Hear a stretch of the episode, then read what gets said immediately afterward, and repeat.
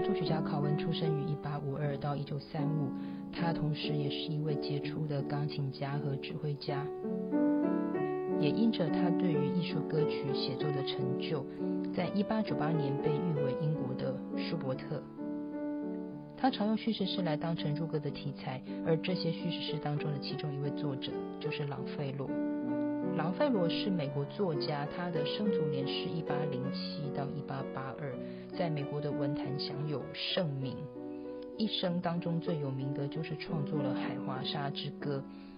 海华沙是十五世纪北美印第安人部落传说中的一位民族英雄，他具有神奇的力量。教导族人生存技能，免于饥饿和各种的困难。他结束部落的混战，在美国文学史上，这是描写印第安人的第一部史诗。考恩他使用了朗费罗的叙事题材的诗作，创作了有九首的歌曲。而这九首的歌曲当中，我觉得有一首从曲名到内容都很符合我们大家现在疫情当中。很重要的一件自律的事，就是留在家，stay at home。是的，stay at home 就是这首曲子的曲名。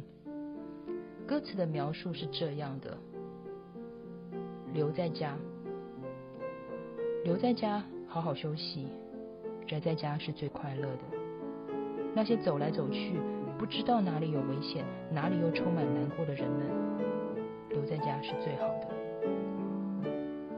疲惫的、想家的，还有伤心的，他们流浪到东边，踱步到西边，被困惑、被击打、被怀疑荒漠上的风吹散。留在家是最好的，那就留在家吧，好好休息。